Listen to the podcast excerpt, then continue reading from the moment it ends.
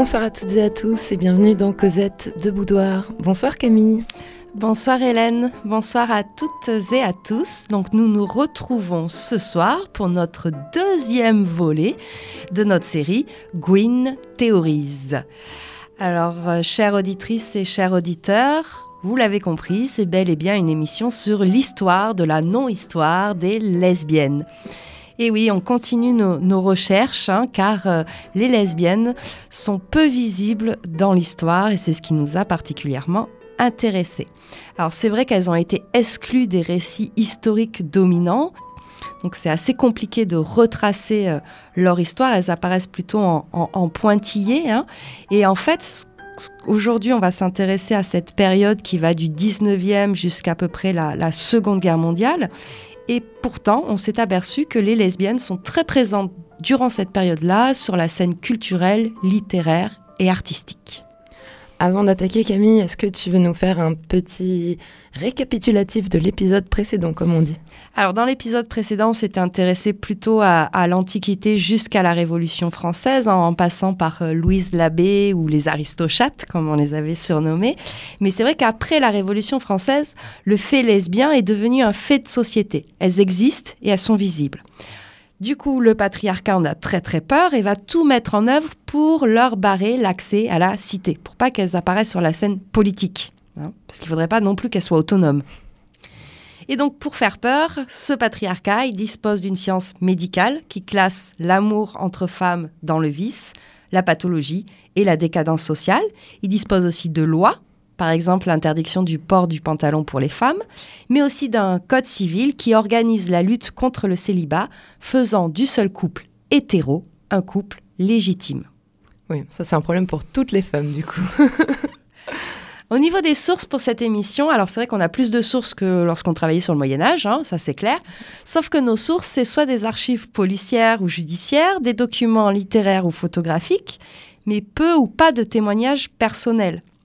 C'est pas mal en même temps, les, archives de la police, c'est toujours assez croustillant les rapports. Hein. Ouais, mais surtout. c'est hallucinant, c'est très révélateur. C'est hein. très révélateur parce qu'en fait, du coup, on va les étudier par le regard de ceux et celles qui les condamnent. Eh ben oui. Les sources qu'on a, c'est plutôt des sources d'une élite, évidemment, hein, et on pourrait dire même d'une élite urbaine, voire parisienne. On va plutôt être sur des regards extérieurs, hein, portés sur l'homosexualité et les lesbiennes, que sur la perception identitaire de ces dernières et de leur vécu. Mais, comme on est tenace à Cosette de Boudoir, nous on a trouvé quelques voix de lesbiennes et c'est ce que vous entendrez ce soir. Mais d'abord, Camille, on commence par euh, notre euh, traditionnelle liste de mots. Oui, une liste de mots aujourd'hui plutôt axée sur le vocabulaire du 19e pour désigner les lesbiennes.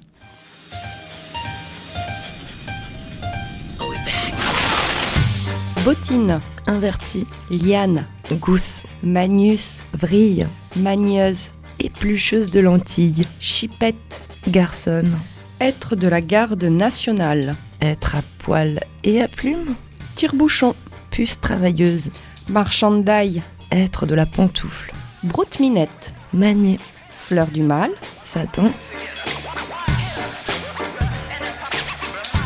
être de la garde de Paris, colleuse de timbre, magnoteuse, minetière, chevalière de la pantoufle, gomoréenne, une femme d'année, virago, suslandille, faire la cuisine à l'ail, uranienne, Willy, goule, dandy, lorgnette, violette.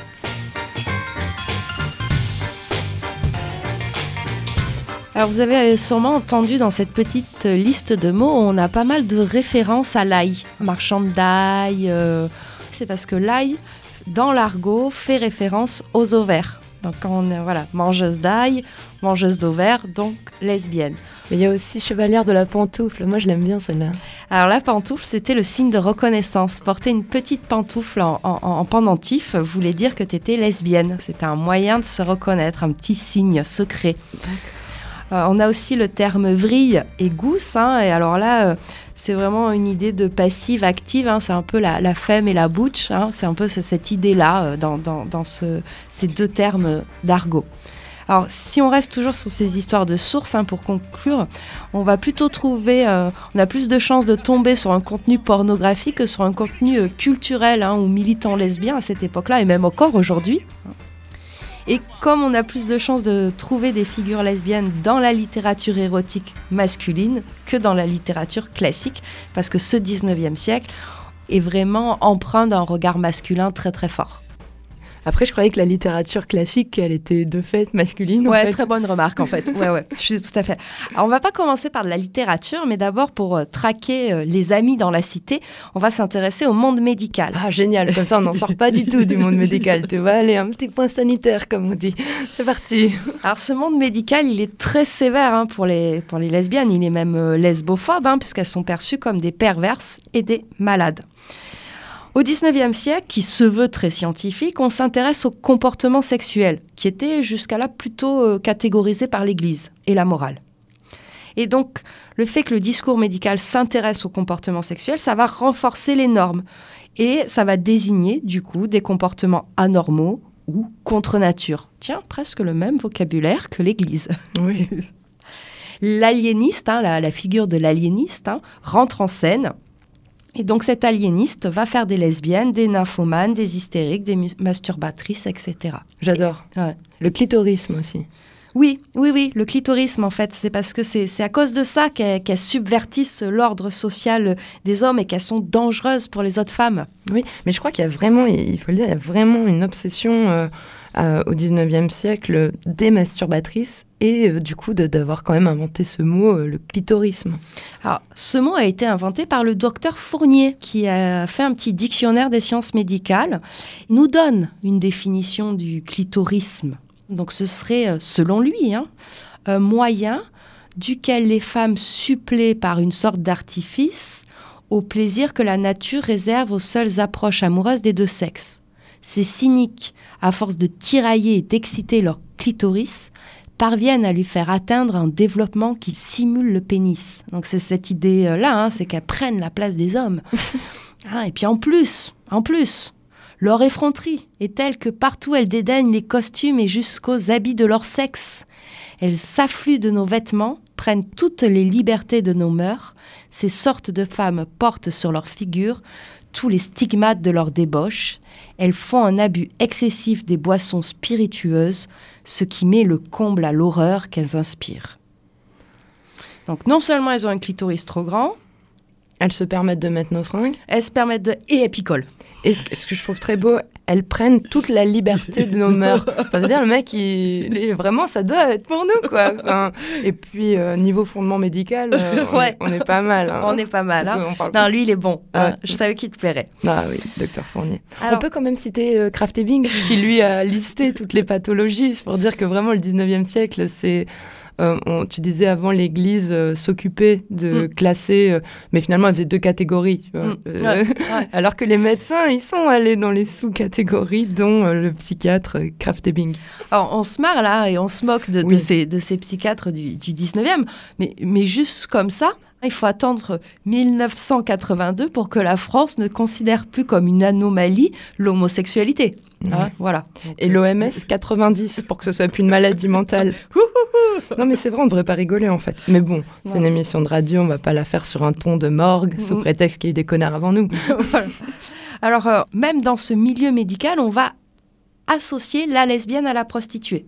C'est la même chose en fait. On les met ensemble, hein, et ça c'est Parent du Châtelet hein, qui nous le dit dans De la prostitution dans la ville de Paris. Hein. Alors pour repérer ces lesbiennes, selon Parent du Châtelet, c'est très simple. Elles se ressemblent toutes et elles ressemblent toutes à des hommes. Ah. Ah, voilà. C'est encore très très fin. Et quand il nous dit ça, on est en 1836, donc tu sens que ça va prendre du temps. Surtout, on se dit c'est pas mal, il risque d'en louper du coup avec euh, sa super technique. Pourtant, on est euh, dans ce 19e siècle, on, a une meilleure connaissance de Sappho, donc ça rend légitime l'emploi euh, du mot lesbienne. Mais très vite, ce terme euh, va être remplacé par le terme homosexuel qui, lui, est forgé par les psychiatres et du coup va neutraliser un petit peu cette référence à l'Antiquité, à une très grande figure politique. Hein. Sappho, on rappelle, hein, c'est pas qu'une poétesse, c'est aussi une figure politique. Et surtout, ça inféode de nouveau la lesbienne à une norme masculine doublée d'une référence pathologique. Donc c'est pas génial.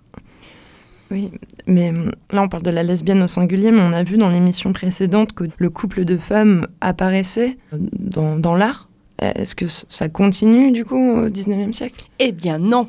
je t'ai dit, c'est le sombre 19e siècle. Ça disparaît de l'horizon artistique. Exception pour certaines allégories ou dérives érotico-pornographiques. Parce que là aussi, hein, on va retrouver beaucoup plus de lesbiennes dans cette pornographie qui est faite par et pour les hommes ou dans les traités euh, médicaux. Et on a presque une sorte de pacte secret entre le médecin et le pornographe. C'est-à-dire que l'image porno s'appuie sur le médecin. Et c'est en s'inspirant des classifications médicales que le pornographe représente les positions érotiques du couple de femmes. Et du coup, on a une sorte de fantasmatique de la perversion nourrie de culpabilité chrétienne. Hein. Ça fait. Euh, voilà, ça circule bien. ça, boucle, ça peut durer comme ça un moment. et ça va durer comme ça un moment. Mm. Sauf que quand même, dans ce sombre 19e siècle, on a quelques mouvements politiques qui vont euh, donner une place hein, au couple de femmes, et je pense au mouvement fourriériste ou saint-simonien hein, des années 1830 euh, dans lequel la lesbienne peut euh, conquérir son autonomie.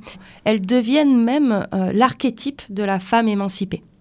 Et donc on va, on va avoir une identification de la lesbienne à la femme sexuellement libre et socialement indépendante. Et là, on retrouve un, Fourier, hein, euh, qui n'est pas le même que celui qu'on a vu tout à l'heure. qui est Fournier. voilà. Là, c'est Fourier, c'est Charles Fourier, hein, euh, qui est le théoricien hein, du, du, mouvement euh, fourriériste. Lui, il n'a aucun problème à employer le terme saphique. même saphienne, il utilise. pour lui, elles ont le goût de la liberté, elles constituent un élément dynamique des évolutions sociales il sera vraiment critiqué de son vivant par ses codisciples pour euh, cette vision-là hein, des lesbiennes.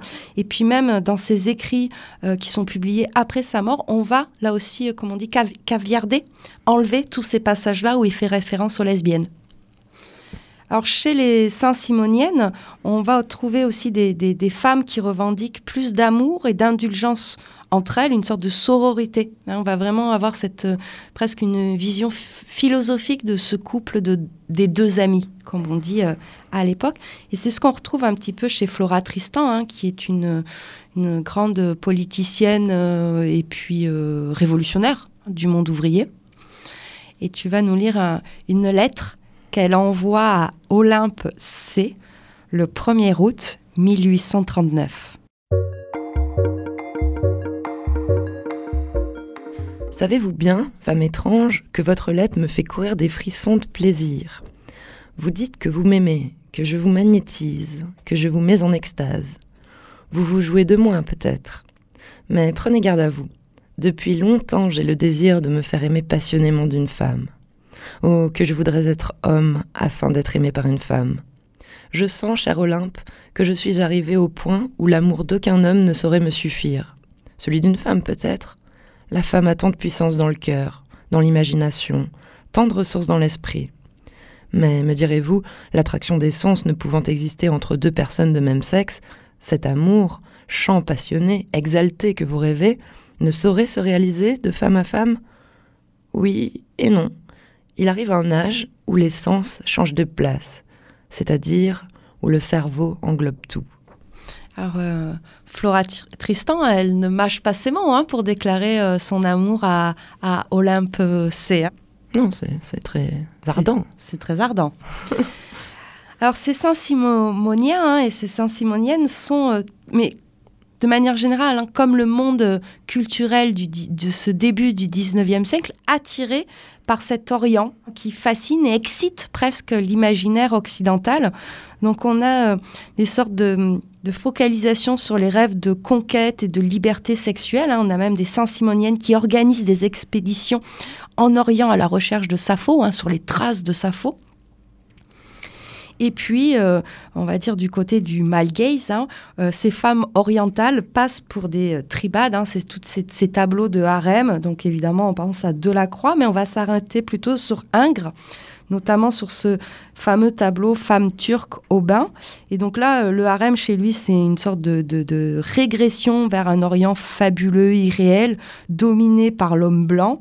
Ces femmes-là, elles sont sans défense, alanguies, passive, hein, et ça, ça rassure le bourgeois, puisque la tribade se contente d'être là, oisive parmi les oisives, hein, offerte au plaisir sensuel, disponible, consentante, vide et sans désir propre la colonisation a lieu depuis déjà euh, plus d'un siècle, hein, mais ça va vraiment va avoir une sorte de cristallisation à partir de 1830, à partir du moment où, Alger euh, tombe aux mains des Français. Et puis alors là, ça va encore s'accentuer dans ce euh, grand empire colonial français qui va à chaque fois véhiculer cette image-là de, de, femmes qui sont plutôt des esclaves offertes à l'homme blanc, quoi.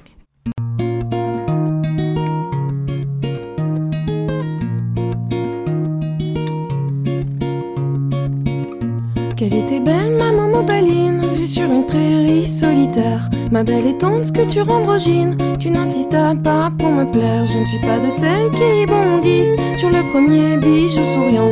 Du temps il me faut pour que j'agisse, cœur de mousse, modère ses battements.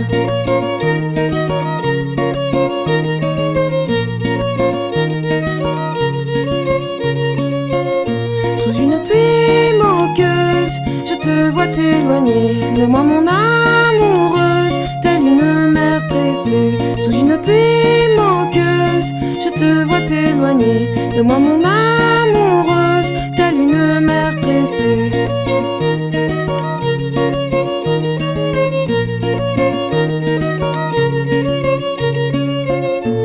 Au cours tu m'as fugitive, mon indécision t'a glacé. Mais elle te réclame mon âme vive, tu m'as trop vite abandonné. Tu m'as trop vite abandonné.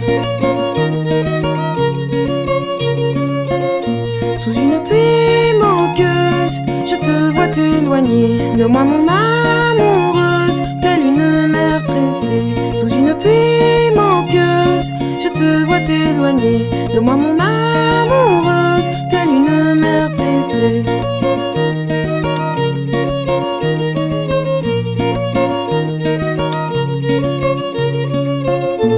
Ancré dans ma peau pensive, j'ai le sang bon de l'ingrate, une absurde rancœur vive l'odeur d'une ivresse écarlate.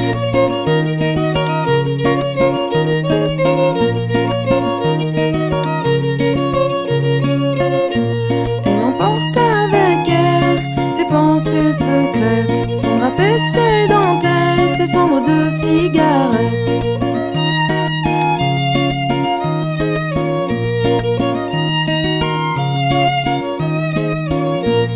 C'était Mansfield Tia, mon amoureuse, dans cette Gwyn théorise. Donc depuis euh, ce début d'émission, on, évoque euh, un petit peu comme ça cette idée-là des deux amis. Alors ces deux amis, c'est le terme hein, pour désigner le couple lesbien au XIXe siècle et notamment dans le monde culturel, que ce soit dans la littérature ou euh, sur la scène artistique. On pense évidemment à, Georges Sand et, Marie euh, Dorval, hein, qui vont vivre dans ce début du, XIXe siècle une, passion euh, amoureuse et, assumée hein, et visible de tous et toutes. Et puis Georges Sand, elle, est assez intéressante parce que c'est la première dans L'Elia, roman qui est publié en 1833. Elle a 28 ans. Alors Georges Sand a été influencé par le, saint-simonisme. Hein, c'est la première fois dans un roman où on a le désir d'une femme pour une autre femme. Et même euh, Georges Sand, lorsqu'elle écrit à Marie Dorval, elle lui dit Tu es la seule femme que j'aime, Marie, la seule femme que je contemple avec admiration, avec étonnement. Tu as des défauts que j'aime et des vertus que je vénère une autre lettre aussi, elle nous dit Je ne peux pas vous voir aujourd'hui, ma chérie. Je n'ai pas tant de bonheur. Lundi, matin ou soir, au théâtre ou dans votre lit, il faudra que j'aille vous embrasser, madame, ou que je fasse quelque folie. Ouais, c'est Georges Sand hein, qui écrit aussi. Donc, euh, tout de suite, euh, c'est hyper classe, quoi. Ce qui est intéressant, c'est dans ce couple des deux amis, c'est qu'elle parle beaucoup d'amitié et pas d'amour. Et alors moi, ça m'a posé des questions. C'est est-ce que c'est euh, s'auto-censure Est-ce que c'est euh, parce que le 19e siècle ne peut pas entendre parler d'amour entre, entre femmes? Ou est-ce qu'il y a une volonté aussi, en plus d'une attirance physique ou psychologique, hein, de donner un côté peut-être spirituel, presque, tu vois, un côté euh, transcendant? Il y a aussi voilà, beaucoup de mouvements au 19e siècle où d'un coup on remet en cause ces notions d'amour et mm. donc c'est peut-être une façon d'affirmer d'autres relations des relations différentes. Ouais, peut-être. Oui, c'est vrai, parce que de toute manière, ce, 19e siècle, hein, lorsqu'il parle d'amour, on l'a bien vu, il parle plutôt de pornographie et, voilà, c'est plutôt. Et c'est en plus une pornographie qui est faite par et pour les hommes. Hein.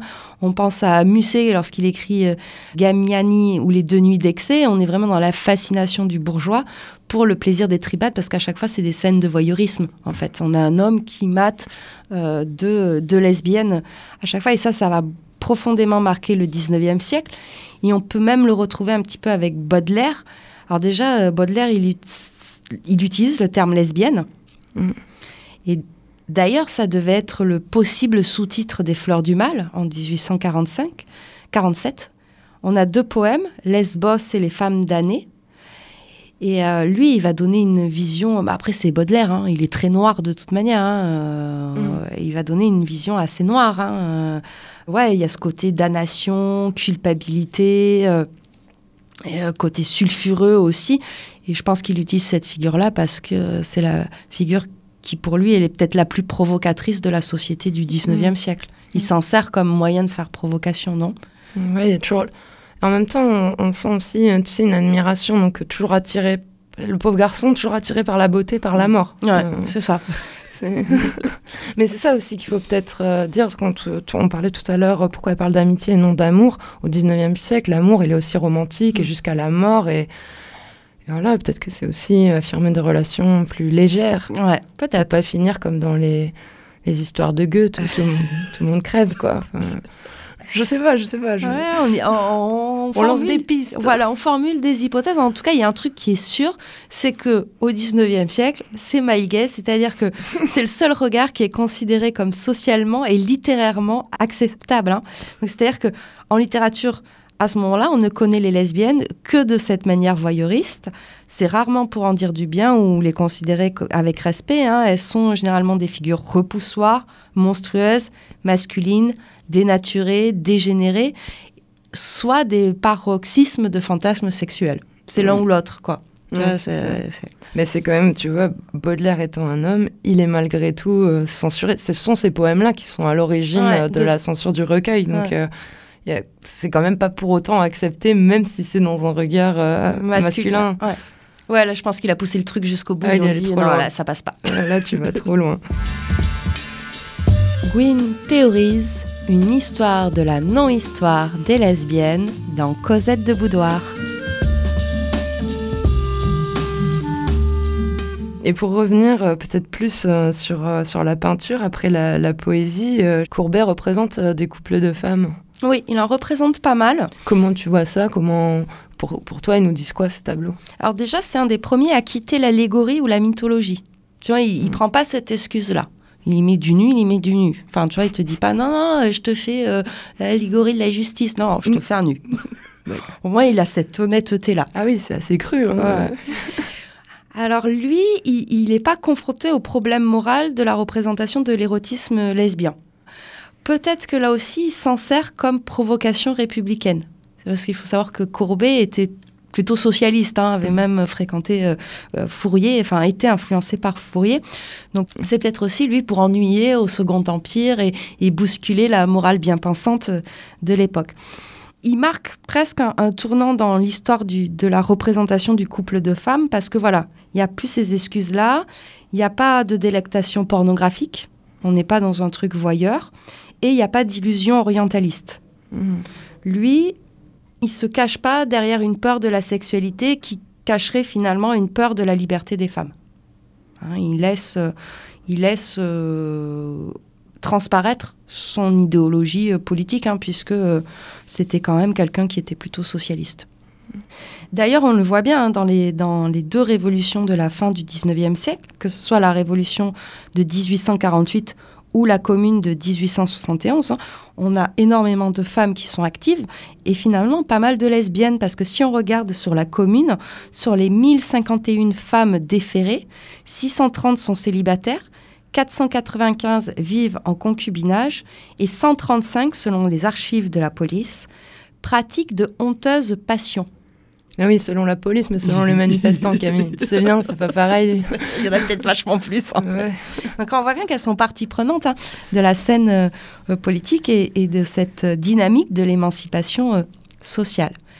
Néanmoins, ce male gaze hein, sur, sur les lesbiennes, on, on le retrouve bien dans, cet extrait de, roman que, je vais vous lire. Alors c'est un roman contemporain qui s'appelle Caresser le velours de Sarah Whitehurst. C'est un roman qui se passe à la fin du 19e siècle, hein, qui a été écrit il y a, quelques années. Et je trouve qu'elle arrive bien à, saisir les mentalités de l'époque. Et donc on suit une, jeune héroïne qui va euh, tomber amoureuse d'abord d'une artiste de cabaret, qui va la suivre, et puis elle va avoir comme ça d'autres histoires amoureuses avec d'autres femmes. C'est un petit peu un roman initiatique. C'est vraiment un très beau euh, roman érotique. Hein. Il y a des très jolis passages, je vous le conseille. Mais euh, à un moment, notre héroïne euh, est confrontée à ce regard masculin parce qu'elle est en couple avec une femme qui la quitte pour un homme et elle a un petit échange assez, assez vif avec cet homme-là et on voit bien qu'il y a ce regard masculin.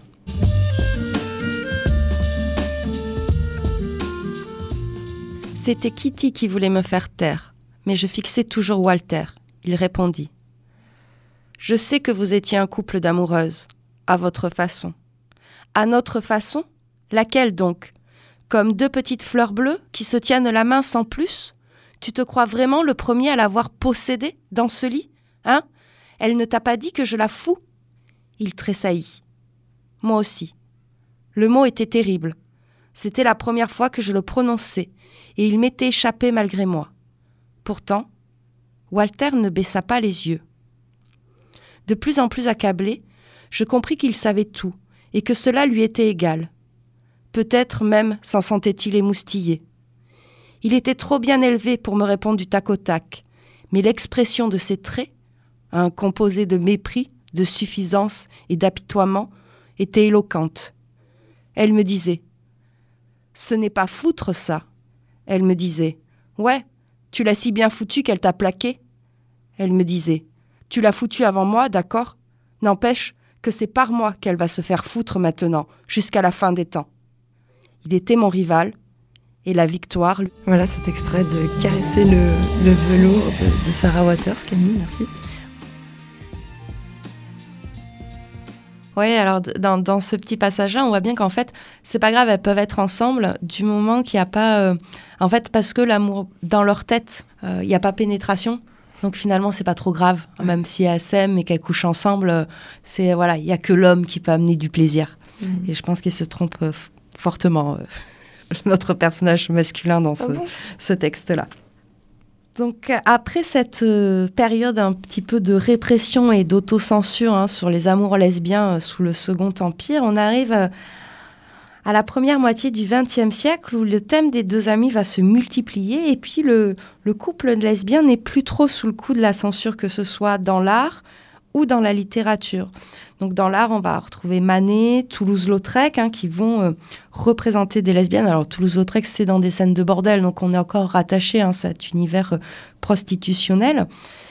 Mais tant que ce vice lesbien est cantonné à des maisons closes, des prisons ou des brasseries, le patriarcat peut se sentir protégé, donc peut le représenter.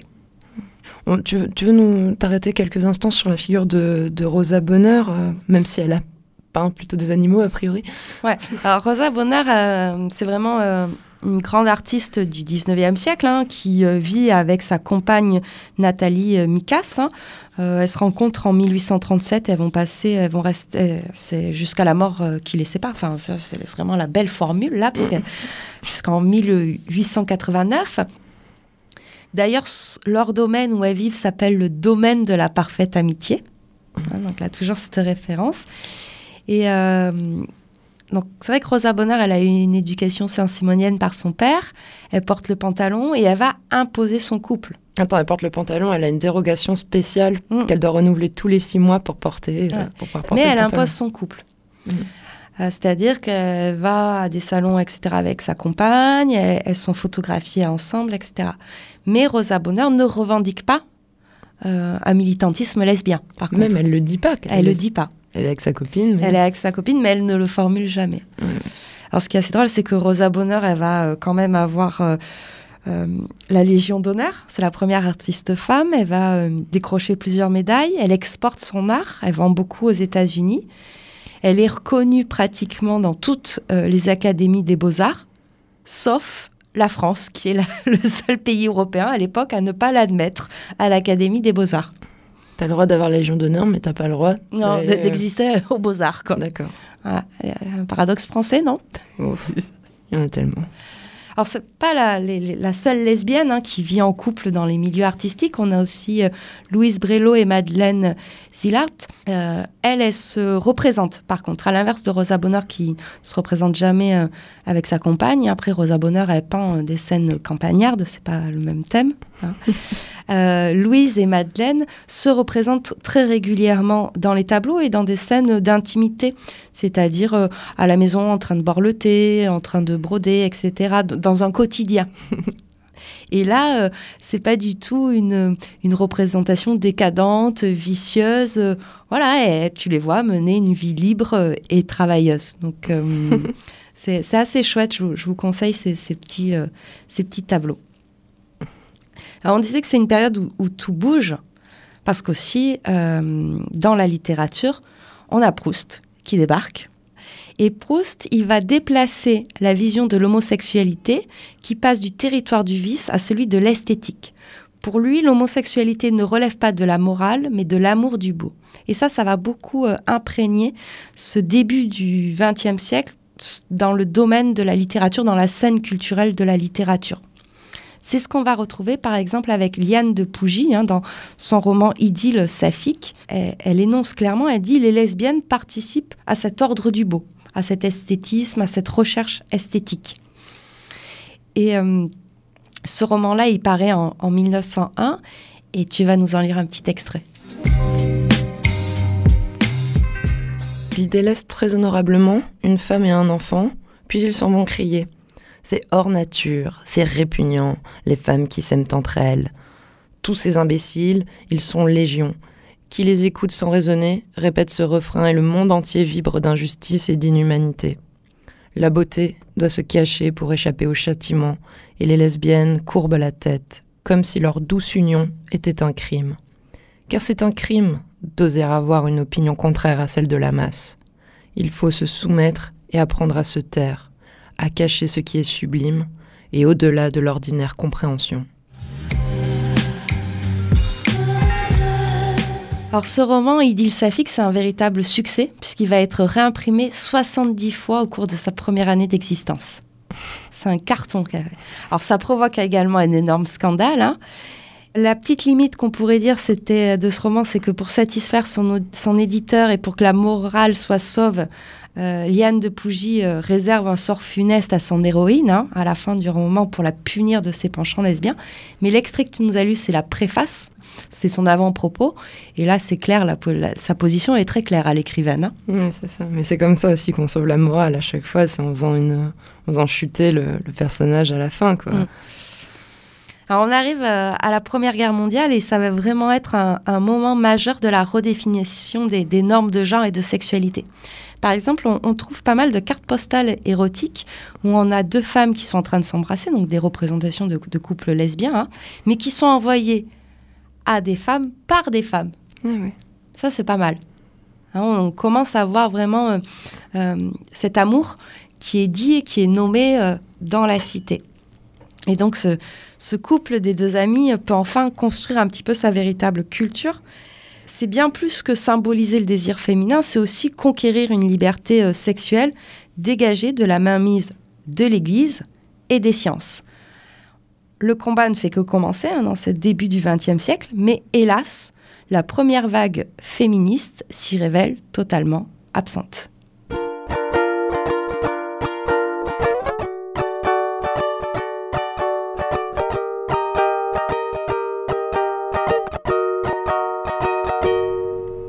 While we were in the forest, sitting on a tree, I was looking at her lips, wondering what it'd be like to kiss her. Why didn't I kiss her? Music playing in the background, all our favorite songs, and Mama was so right, I felt like it'd be wrong not to kiss her. So why didn't I kiss her? Why can't I just make a move? I know.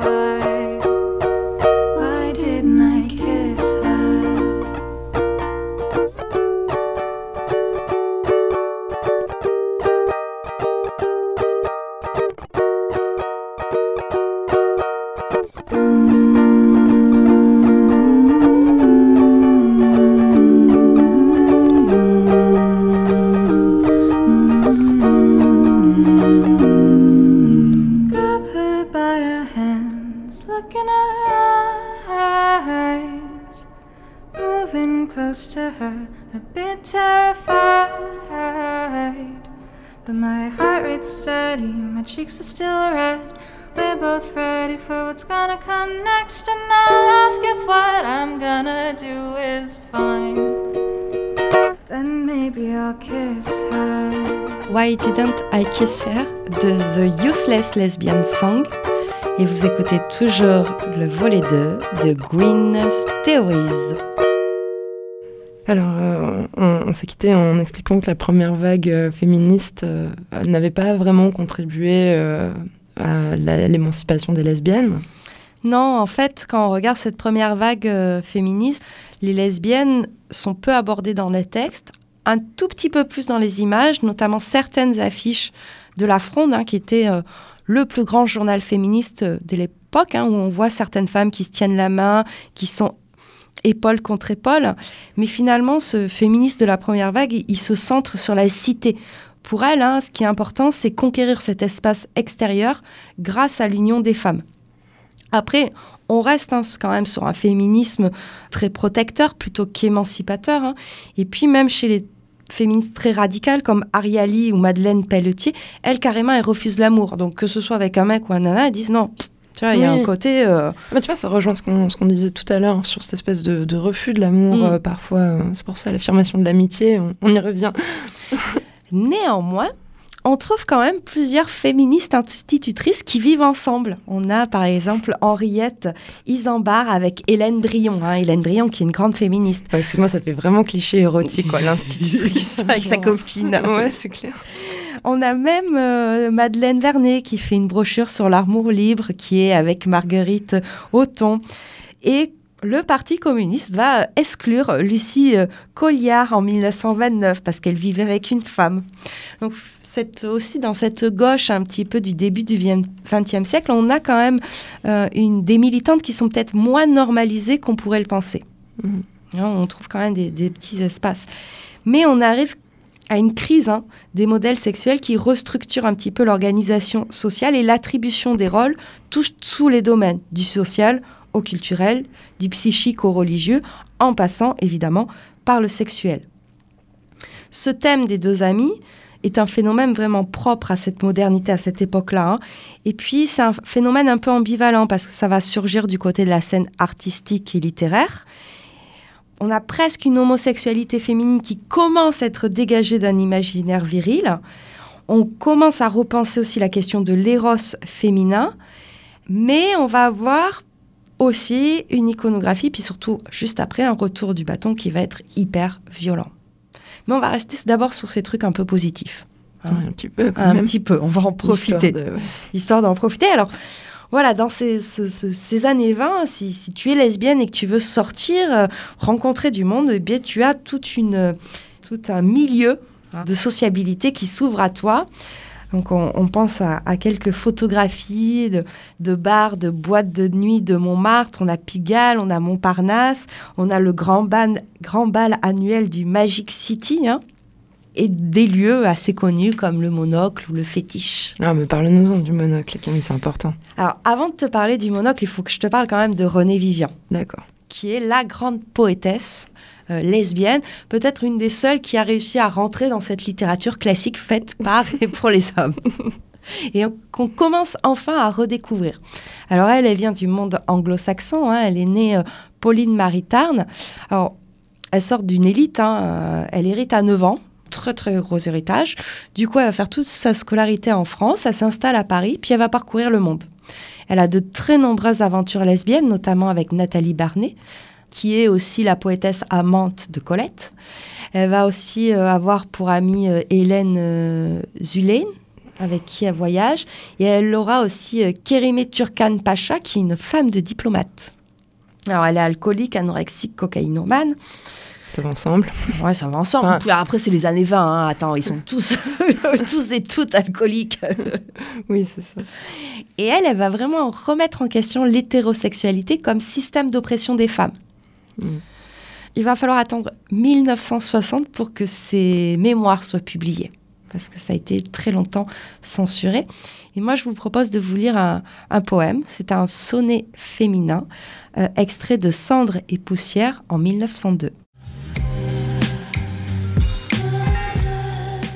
Ta voix a la langueur des lyres lesbiennes, l'anxiété des chants et des odes saphiques, et tu sais le secret d'accablante musique où pleure le soupir d'unions anciennes. Les aèdes fervents et les musiciennes t'enseignèrent l'ampleur des strophes érotiques et la gravité des lapidaires distiques. Jadis tu contemplas les nudités païennes. Tu sembles écouter l'écho des harmonies mortes, bleu de ce bleu des clartés infinies, tes yeux ont le reflet du ciel de Mytilène. Les fleurs ont parfumé tes étranges mains creuses, de ton corps monte ainsi qu'une légère haleine la blanche volupté des vierges amoureuses.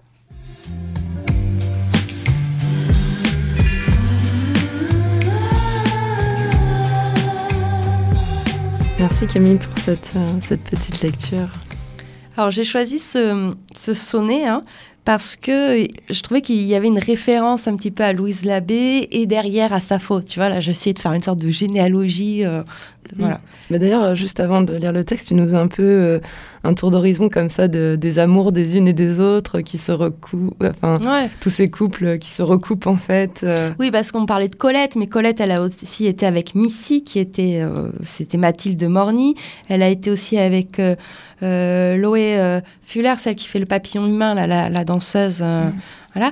Et alors, ce que j'ai découvert en, faisant cette émission, c'est que le mari de Colette, Willy, moi que j'avais toujours vu comme un sombre connard, en fait, eh bien, il va éditer, et ça je ne savais pas du tout, un guide des établissements gays et lesbiens de Paris au début du siècle. Et il était euh, finalement, il s'entourait pas mal de personnes gays, lesbiennes ou bisexuelles. On pourrait dire aujourd'hui qu'il était gay friendly, quoi. Mm. Voilà, ça a un petit peu revalorisé cette image-là que j'avais de lui. À tes yeux, donc. À mes yeux. Ah oui, on va, on va parler de ces, bars et, ces clubs lesbiens du, début du, siècle. Hein. Donc on parlait du Monocle, qui est vraiment le premier club lesbien dans le Paris des années folles. C'est un des plus célèbres. Euh, alors il y en avait d'autres hein, dans Montmartre, parce que Montmartre est à cette époque une sorte aussi, et comme Montparnasse après, une sorte de refuge pour les esprits non conformistes et avant-gardistes, où artistes, bohémiens, euh, lesbiennes, gays s'y donnent rendez-vous la nuit. Et alors, pourquoi le monocle? Parce que là aussi, c'était un signe de reconnaissance de la communauté lesbienne. J'allais te demander, est-ce que c'est le nom de la boîte qui a fait que le monocle est devenu un signe de reconnaissance ou est-ce que c'est l'inverse? C'est l'inverse. Tu donnes la réponse sans que je la demandé, merci. Hmm. Alors, il y avait un autre bar qui s'appelait Le Fétiche. Et là, je suis hyper fière de vous présenter ce texte-là, parce que c'est un texte inédit de Violette Leduc qui nous raconte une soirée au fétiche. Une jeune femme s'est détachée du bar, à droite. Elle nous a accueillis avec courtoisie. Je me croyais dans le monde. C'est gentil d'être venue nous voir. Elle nous a amenés jusqu'à la table libre, dans l'angle, face au bar. Nous la dévorions à l'unisson.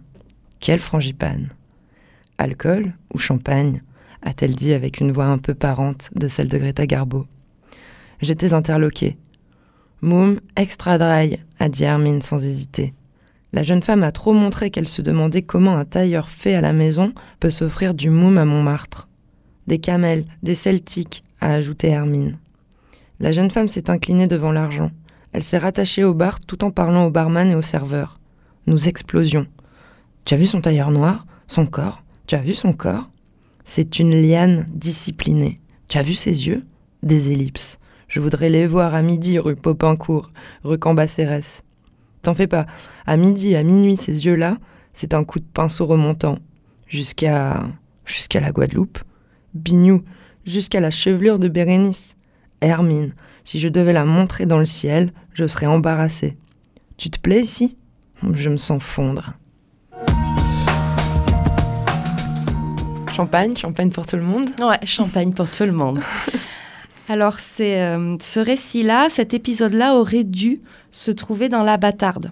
Puis on ne sait pas trop si c'est euh, si, c'est Violette Leduc qui a auto-censuré son texte ou si c'est Simone de Beauvoir qui lui a conseillé de l'enlever. En tout cas, moi, j'étais hyper contente de trouver cette inédite de Violette Leduc. Bah, en tout cas, peu importe l'hypothèse, mais ça dit aussi qu'on est toujours euh, dans une forme voilà, d'autocensure sur ces questions-là, mm. que ça pose ça pose la question de la censure, en fait. Oui, ça la pose d'autant plus que dans ces années-là, c'est le Paris Montparnasse qui va devenir le temple de l'amitié. Et, toutes ces femmes, elles contribuent au rayonnement artistique et littéraire de ce, de ce Paris-là. Hein. Et en plus, elles vivent toutes plus ou moins dans le même quartier. C'est ce qui est assez euh, fabuleux hein, dans ce quartier du Montparnasse. Et donc, ça va vraiment donner une, sorte de, dynamique euh, très forte à cette scène culturelle et littéraire. Et c'est ce qu'on va entendre dans ce témoignage d'Hélène Azénor, qui est euh, une artiste du début du, siècle. Hein. Alors ce témoignage, il date de 1987 et elle, elle raconte ses premières années dans le Paris des années 20-30. Une autre histoire des lesbiennes dans Gwyn Theories par Cosette de Boudoir. Presque tous les samedis, j'allais au bal de la montagne et c'est là que j'ai connu ma première amie, Flavie. Elle venait de Prévence. Et alors elle m'a dit qu'elle habitait dans une euh, pension pour jeunes filles, rue Dauphine, euh, à côté du tabou. Ça existe toujours, mais ça n'est plus pour jeunes filles. Et alors dans cet hôtel pour jeunes filles, ah ben, je veux vous dire alors que j'ai appris beaucoup de choses que j'ignorais complètement parce que chez ma mère, on ne parlait jamais de ces choses-là. Et alors, au bout de quelques temps, comme on s'entendait bien, euh, nous avons décidé d'habiter ensemble dans mon hôtel. On ne se cachait pas du tout. Et euh, à Montparnasse, on était connus parce qu'il y avait, pour, pour les questions artistiques, c'était la rotonde. Mais pour les questions homosexuelles, c'était le select. Et d'ailleurs, j'ai rencontré beaucoup de personnes là qui sont devenues des amis. Et nous allions là, euh, Flavie et moi, euh, plusieurs fois par semaine on était très connus, on nous appelait quand on arrivait, et, c'était très très sympathique. Personne ne, trouvait quelque chose à redire. Euh, tout le monde, évidemment, on, ne faisait rien de scandaleux, si vous voulez. mais tout le monde savait qu'on était ensemble. Même la patronne de l'hôtel, vous savez, n'avait aucun euh, doute sur nos relations. Ça duré trois ans, ce grand amour. Alors, tout à l'heure, on parlait de René Vivien et on est obligé de parler de Nathalie Clifford-Barnet. Euh, alors, elle, c'est peut-être la seule à vraiment donner un côté politique à, cette revendication lesbienne. Elle, elle veut vraiment un groupe social, une force, une contre-culture, un contre-pouvoir pour instaurer les conditions de leur propre visibilité. Et c'est même elle qui va devenir un petit peu ce centre de gravité de cette communauté de femmes qui va mener cette première offensive littéraire en faveur de l'homosexualité. Elle ouvre un espace de liberté, grâce à la tenue d'un salon où tout le monde, toutes les femmes lesbiennes s'y retrouvent. Elle a un côté très libertaire. Et puis, elle, a envie de structurer une identité positive hein, autour de la, figure de la lesbienne. Donc, elle va pousser les femmes à s'exprimer, à créer et à prendre place dans la cité. Et elle nous le dit, je n'éprouve aucune honte, c'est une question de nature. Mon homosexualité n'est pas un vice et ne fait de mal à personne. Son roman le plus célèbre, c'est Pensée d'une Amazone. Et nous, on a choisi, parce que ce roman-là, il est un petit peu particulier, euh, la forme d'écriture aussi est particulière, et il y a une très très longue dédicace qui fait plusieurs pages. Et donc, euh, on a choisi chacune une dédicace qu'on va vous lire. À ma chère inconnue, évite, de peur de ne plus oser, pour que certaines pages lui servent de glace corrective. Témoignage de sympathie durable, quoique spontanée, vous ne lirez pas trop entre les lignes, ni même entre les pages, dont j'aime les yeux et la façon de voir. À Madame, dont la lucidité est d'autant plus rare qu'elle n'est pas toujours tout à fait méchante, dont toutes les paroles sont des bons mots. Osez vous importuner dans l'espoir de vous plaire, pour que vos longs cils de myope les frôlent, que j'ai trop aimé pour aimer encore.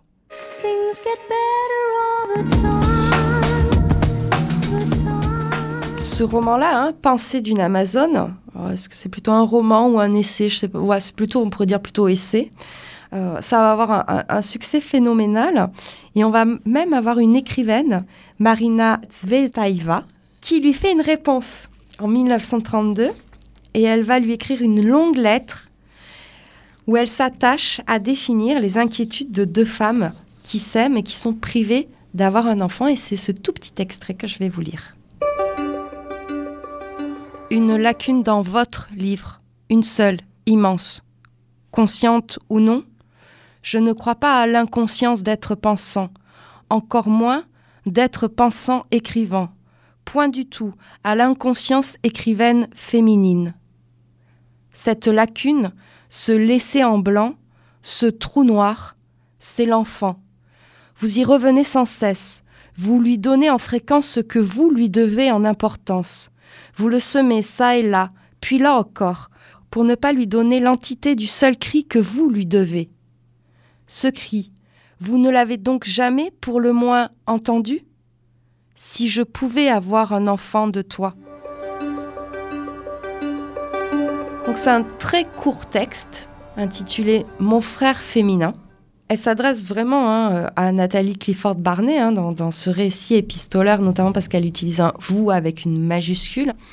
Et euh, donc il y a ce thème de l'enfant, et en fait elle, soulève euh, bah, un questionnement qui encore aujourd'hui euh, fait actualité. Hein. C'est la question, ou la détresse plutôt, pour un couple homosexuel confronté au désir d'enfant. Voilà, c'est un petit peu, et je trouve qu'elle est quand même assez avant-gardiste. Oui, une immense poétesse, mm. Marina. On a beaucoup parlé de, de Paris, hein, de cette ville. On comprend que voilà une émulation artistique, notamment du côté de, de Montparnasse. Mais si on fait un petit tour en Europe, et plus spécialement chez nos voisins euh, allemands à Berlin. Bah, Berlin aussi va être un petit peu la, capitale hein, ou le centre de gravité euh, euh, de, de, ces mouvements homosexuels, surtout que ces mouvements homosexuels en Allemagne sont beaucoup plus visibles, hein, se structurent vraiment autour presque d'une question militante. On mm. pense notamment au comité scientifique humanitaire de Magnus Hirschfeld, qui est sexologue et qui surtout va créer la première ligue mondiale pour une réforme sexuelle, il milite pour le contrôle des naissances, le droit au divorce et la dépénalisation de l'homosexualité. Hmm. Alors comme on, l'a vu même par l'art, la littérature, la mise en place de revues, de journaux, de bars, de clubs, on voit bien que l'homosexualité génère une subculture riche, que ce soit à Paris ou à Berlin. Mais le lesbianisme est plutôt en retrait de cette scène homosexuelle qui est quand même euh, très masculine hein, dans l'art, dans la littérature, euh, dans la presse, tout simplement euh, parce que déjà, la pénalisation de l'homosexualité en Allemagne et en Angleterre ne concerne pas les lesbiennes. Donc il y a moins ce côté euh, militant. Hein. Mmh. C'est-à-dire, donc on se structure moins pour aller demander l'abrogation de lois ou, ou des répressions mais c'est aussi parce que en fait, il y a un désintérêt. C'est-à-dire la société patriarcale ne veut pas les voir et en, refusant de les voir, nie aussi qu'il y a une sexualité qui pourrait exister. En fait, pour euh, la société patriarcale, la sexualité des femmes ne saurait être autonome euh, de celle des hommes. Oui, ça, rejoint aussi ce qu'on disait euh, en début d'émission, en fait. pour, un hétéro de base, qu'est-ce qu'elles font? Qu'est-ce qu'elles ouais, c'est exactement ça là. qu'est-ce qu'elles font Du coup, elles font rien de bien méchant. Oh, on va les laisser tranquilles. Voilà, c'est voilà. un peu. Bon des petits bisous. C'est pas méchant. C'est pas méchant, c'est pas méchant. C'est pas méchant, mais on va pas leur donner quand même des droits politiques. Ah, bah non, ah. Camille, attends. tu vois, on faudrait pas non plus qu'elles soient complètement autonomes. bon, allez, petite pause musicale. Ouais, ça marche. J'ai envie de vivre. J'ai envie de vivre. Moi, j'ai envie de toi, t'as envie de moi. J'ai pas compris que toi tu voulais bien. Moi, j'ai envie de toi, t'as envie de moi. J'ai pas compris que toi tu voulais bien. J'ai envie de toi, t'as envie de moi. J'ai pas compris que toi tu voulais bien. Moi, j'ai envie de toi, t'as envie de moi. J'ai pas compris que toi tu voulais bien. Moi, j'ai envie de toi, t'as envie de moi. J'ai pas compris que toi tu voulais bien. Moi, j'ai envie de toi, t'as envie de moi. J'ai pas compris que toi tu voulais bien. Moi, j'ai envie de toi, t'as envie de moi. J'ai pas compris que toi tu voulais bien. Moi, j'ai envie de toi, t'as envie de moi. J'ai pas compris que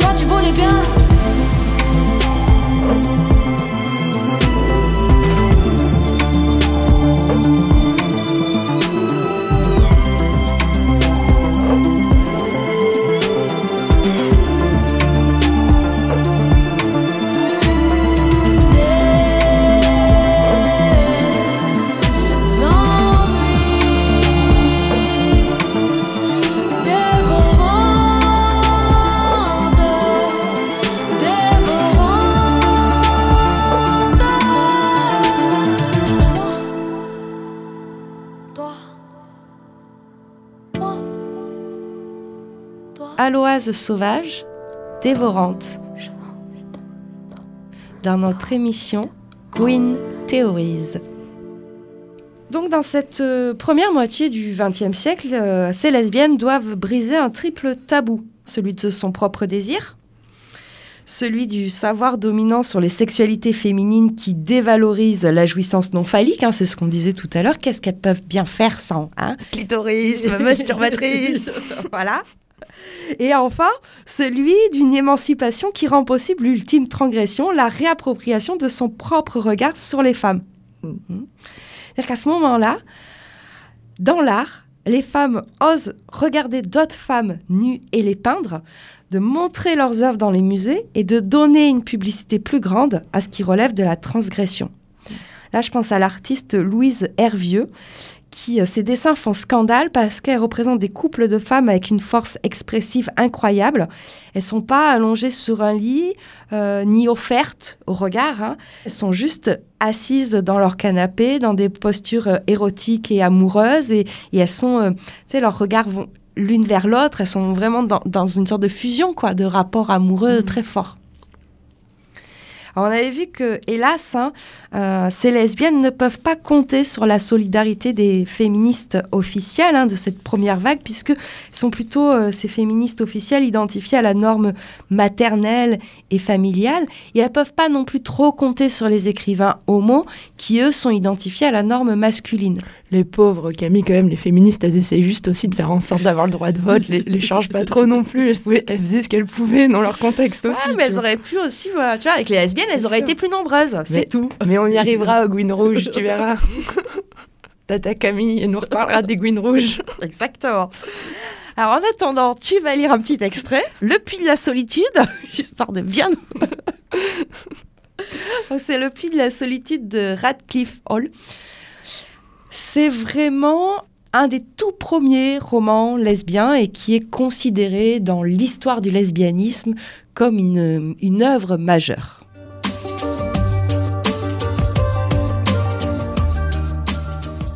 Elle ne voyait rien d'étrange ou de sacrilège dans l'amour qu'elle ressentait pour Angela Crosby. Cela lui apparaissait comme une chose inévitable, qui faisait autant partie d'elle-même que son souffle. Cela lui semblait une transcendance du moi. Elle voyait au-delà, et plus loin que son amour, car les yeux de la jeunesse sont attirés vers les étoiles, et l'âme de la jeunesse s'attache rarement à la terre. Elle aimait profondément, bien plus profondément que plus d'un qui, sans crainte, se proclame un amant. Car, lourde et triste vérité, ceux que la nature a sacrifiés à ses fins mystérieuses, qui restent souvent cachés, sont parfois doués d'une infinie capacité d'aimer, mais également d'une vaste aptitude à souffrir, qui va de pair avec leur amour. Mais les yeux de Stephen, au début, furent attirés vers les étoiles, et elle ne vit que rayons et rayons de gloire. Alors on voit bien avec ce roman que la tradition euh, butch femme est assez ancienne chez les lesbiennes. Parce que là aussi, on a en fait Stéphane qui est plutôt butch dans la description de ce roman-là et qui va avoir euh, plusieurs amis euh, plutôt femmes dans, ce roman. Tu sais, il n'y a jamais rien de nouveau sous le soleil. Non. Alors ce roman-là, il va avoir un procès retentissant lors de sa publication en 1928. Il va être interdit pendant de très longues années et l'édition suivante n'aura lieu qu'en 1949, soit six ans après la mort de l'autrice. Radcliffe Hall, c'est la première lesbienne médiatisée. Vraiment qui se dit lesbienne, qui pose dans la presse en se disant lesbienne. Et monocle et cravate, s'il te plaît. Elle porte monocle et cravate. La classe. alors Gallimard va le traduire en 1932. Voilà un petit peu pour, pour, pour l'histoire de ce roman-là. C'est, je vous le conseillerais pas. c'est assez long à lire et c'est une écriture qui a, on pourrait dire, mal vieilli, moi, je trouve. Mal vieilli. Ouais, c'est long. À, choisir, lisez Caresser le velours, c'est vachement plus érotique. Quoi. Mais du coup, quand tu dis euh, Gallimard le traduit en 32, ça veut dire que peut-être les interdictions n'ont pas été les mêmes selon les pays et qu'en France, on était plus laxiste. Euh, ouais, c'est ça. On a moins censuré. On a moins censuré. Si on revient au, monde, parce que là, on vient de faire un petit point monde littéraire. Euh, si on revient à notre monde artistique, jusqu'à la Seconde Guerre mondiale, on va avoir plus de 80 artistes qui vont aborder ce thème des deux amis. Et en fait, ce thème-là des deux amis va déborder tous les courants artistiques de l'époque, que ce soit l'expressionnisme, le cubisme, le surréalisme et l'école de Paris.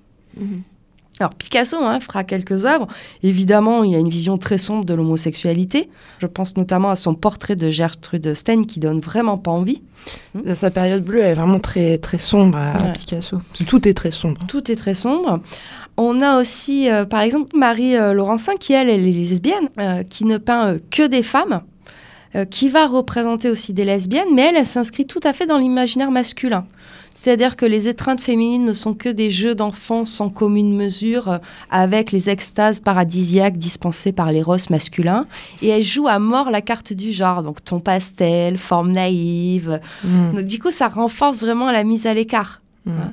Et pourtant, elle a eu une lésion avec euh, Nicole Groult, la mère de Benoît de Groult.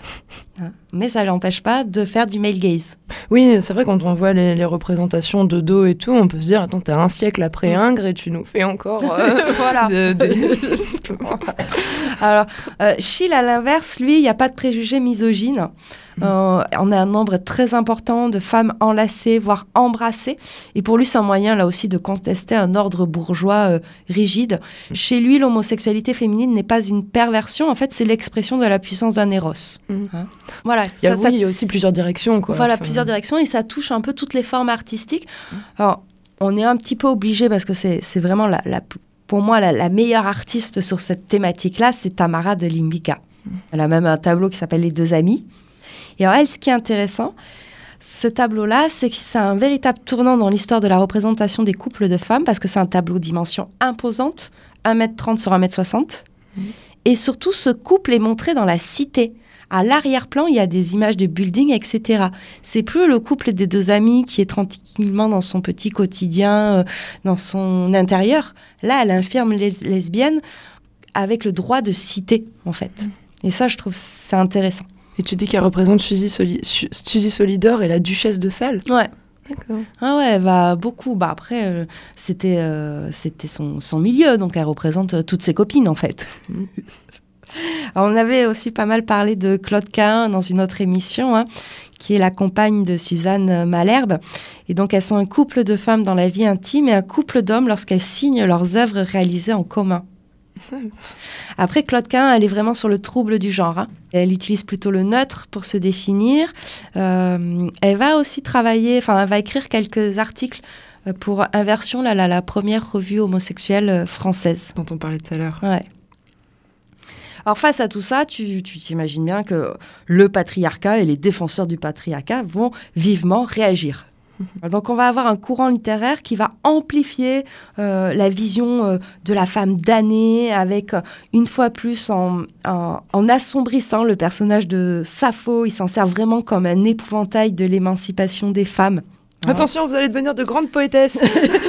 et de grandes femmes politiques. Donc là, je vais citer en vrac un hein, Daudet avec, euh, en 1884 avec Sappho, où c'est le thème de la femme érotiquement attirante mais destructrice de la famille. Maupassant va nous faire la même avec la femme de Paul en 1881. Euh, Bourget, Montfort, Étienne. C'est marrant les titres. Les Journal d'une Sapphique, Journal d'une Sapphique, Notre-Dame de Lesbos. tu sens là, puis leur, délire et puis leur fantasme. Puis je pense qu'on arrive au point culminant avec le surréalisme hein, qui est profondément homophobe, notamment mm. à travers la figure de Breton. Hein. On le rappelle, le surréalisme est un mouvement d'hommes au service d'un imaginaire érotique d'un homme hétéro. C'est pas la peine de homme à cette époque-là, ça veut dire hétéro, Camille. c'est vrai. Pardon. Le seul qui sauve un peu le truc, c'est Pierre Louis. C'est vrai. Avec euh, sa chanson de Bilitis, mmh. hein, où on a une influence libératrice. Il fait attention à la langue. Il a le principe d'une érotique où la lesbienne représente la quintessence de l'amour. Il a une certaine fascination pour le couple amoureux de femmes, mais pas dans une position de voyeur. Hein. Lui, c'est vraiment pour explorer les ressources érotiques de l'écriture ou de la photographie. Ce qui est intéressant, c'est que Nathalie euh, Clifford Barney et René Vivian vont lui remettre leur premier manuscrit. Il va aider aussi ces jeunes euh, écrivaines à se lancer sur la scène littéraire. Pas mal, hein? Alors du côté chez les historiens, euh, on essaie d'édifier un rempart contre l'émancipation des femmes. Hein, c'est ce qui se passe à ce moment-là. C'est-à-dire qu'on va avoir les, premières études sur les lesbiennes, mais c'est très, euh, très connoté. Hein, euh, tu vois, par exemple, le titre, c'est Leur rencourt et ses amis. Ouais ou les maîtresses de Marie-Antoinette. Oui, sachant qu'on est férocement ou farouchement républicain à ce moment-là, euh, ça veut dire c'est un peu la décadence des, salons. Quoi. Et alors du côté euh, de la vulgarisation médicale, l'offensive contre les lesbiennes s'affiche avec arrogance. Quelques titres juste pour te faire plaisir. Lévis lesbien, scène d'amour morbide. Ça sent suivi de la masturbation et la sodomie féminine, clitorisme, saphisme, tribadisme et déformation des organes. Voilà. Dommage, je n'ai pas de musique parce que ça c'est cadeau d'enchaîner tellement c'est drôle. Alors, tu rajoutes avec ça, hop, Fred qui arrive et c'est pop up. Parce que Fred, lui, il va. Euh, qu'est-ce qu'il va faire C'est l'épouvantail de la virilisation des femmes. Hein. Pour lui, la lesbienne, c'est une femme virile. Et donc lui, il va redéfinir hein, euh, cette homosexualité féminine dans un cadre de domination phallique. Alors ça va vraiment pas aller en s'arrangeant parce que le poids de l'homophobie va être accentué avec la montée des extrêmes. On est dans les années 30. Hein. Donc caricature dans la presse satirique, pénalisation dans certains pays, les lesbiennes sont pénalisées en Autriche, en Suède, dans certains cantons suisses. Elles vont être sur surveillance, puisqu'elles formeraient une franc-maçonnerie du vice. Oh, elle est bien celle-là. Hop, tu te rappelles notre secte lesbienne au XVIIIe siècle? Pop, pop, pop, on la retrouve. Elles sont vues comme des traîtresses en puissance. Et alors, j'adore, puisqu'on est quand même à la veille de la Première Guerre mondiale, donc on va instrumentaliser ça en disant c'est une importation étrangère. Donc en France, on te dit c'est le vice allemand, les lesbiennes, et en Allemagne, on te dit bah, c'est le vice français. Hmm. À, la limite, ça paraît moins chelou. On est allé hyper loin quand même. on disait que les soldats allemands, ils avaient des sabots et des griffes aux pieds et tout, tu vois. Donc, euh, et alors, avec évidemment la mise en place euh, du régime nazi, euh, du régime fasciste en Italie, on va retrouver hein, cette montée de l'homophobie. Hein. Dès 1933, les revues homosexuelles sont interdites, les clubs fermés et les mouvements militants dissous. Beaucoup vont fuir l'Allemagne. Hein. Euh, notamment, certains vont venir se cacher en France, puis après vont immigrer aux États-Unis. Quand en 40, la France devienne collabo, hop, voilà. Euh, dès 36 en Allemagne, fichage de tous les cas d'homosexualité, les surveillances des lieux, dénonciations sont encouragées. Et à partir de 37, hein, dans les discours d'Himmler, c'est très clair. Alors, on va faire une petite différence parce que c'est surtout l'homosexualité masculine qui est traquée hein, chez les nazis, même s'il y a un homoérotisme. Ouais, c'est ça, j'ai dit, il y a une ambivalence quand même. ouais. Mais en même temps, ils sont tellement pro-natalistes, les pouponnières et compagnie, mm. que j'imagine être lesbienne, c'est pas bien non plus. Quoi. Alors, à ce moment-là, toute la subculture hein, euh, lesbienne est détruite. Euh, elles vont pouvoir échapper aux répressions si elles se conforment aux normes de genre. Mm. Mais comme elles sont euh, souvent arrêtées sous un autre prétexte parce qu'elles sont aussi engagées politiquement, etc., en fait, le fait d'être lesbienne va aggraver leur peine. Mm. Euh, et alors, même chez les communistes, hein, à partir de 1930... J'aime bien même chez, les communistes, on sent bah n'est pas d'extrême droite, du coup. même chez les communistes, à partir de 1934, on va associer l'homosexualité et perversion fasciste. En fait, c'est toujours, ça représente l'autre, en fait. Hein exactement. C'est toujours l'autre, oui. Soit l'aristocrate si on est républicain, mmh, euh, l'allemand si on est euh, français avant-guerre. c'est amusant. Le fasciste si on est communiste, le mmh. communiste si on est fasciste. C'est... Donc on, termine euh, ce, deuxième volet sur des choses euh, euh, pas très positives, même s'il y a eu vraiment un moment dans, cette histoire de la non-histoire des lesbiennes, vraiment une scène très riche entre cette fin du 19e et début du 20e, où il y avait vraiment toute une culture de la communauté lesbienne, une culture artistique, littéraire, qui n'a pas été transmise en fait. Enfin, moi, j'ai halluciné de découvrir toute cette culture-là et qu'elles n'apparaissent pas, on va dire, dans euh, euh, l'histoire d'une. Euh, qu'elles n'apparaissent pas dans une histoire culturelle, quoi, occidentale. Tu mm. T'avais entendu parler de George Sand et c'est tout. Ouais, c'est ça. Tu vois, enfin, si René Vivien, je connaissais de loin, mais tu vois, tout, tout ce vraiment ce milieu-là, elles habitent dans le même quartier, elles font plein de trucs. ouais, ça, pas transmis quoi. Et puis toutes ces écrivaines, moi, que j'ai découvertes mm. aujourd'hui. Alors c'est vrai que comme elles ont une contestation assez radicale des modèles sexuels, le patriarcat et, euh, on va dire, euh, euh, l'hétéronorme n'a pas intérêt à les donner en, modèle d'identification. Oui, de toute façon, dès, qu'on sort de la masse, c'est ce que dit le texte, hein, dès mm. qu'on sort de la masse, c'est compliqué, quoi. D'où, et ce sera ma conclusion, l'importance de créer des archives. Ça, c'est l'historienne qui parle. Oui, autre que celle de la police, puisqu'en fait, elle a que ça pour travailler, la pauvre. voilà. Parce que c'est aussi euh, politiser les luttes et donner de quoi politiser les luttes. En fait, se saisir des archives, c'est refuser de laisser aux autres le privilège d'écrire l'histoire, c'est se dresser contre une dépossession. Alors, une émission préparée avec l'histoire de l'homosexualité féminine de Louise-Marie Libert, les relations amoureuses entre les femmes 16e, 20e de Marie-Jo Bonnet, les deux amis essais sur le couple de femmes dans l'art de Marie-Jo Bonnet, et c'est vraiment le livre là qui nous a été le plus utile pour analyser tous ces nombreux tableaux, et on n'a pas tout dit, donc n'hésitez pas à consulter cet ouvrage, et Attirance de Christine Lemoine et Ingrid Renard, on a trouvé cet inédit de Violette Leduc. Et ce sera tout pour notre bibliographie de ce soir.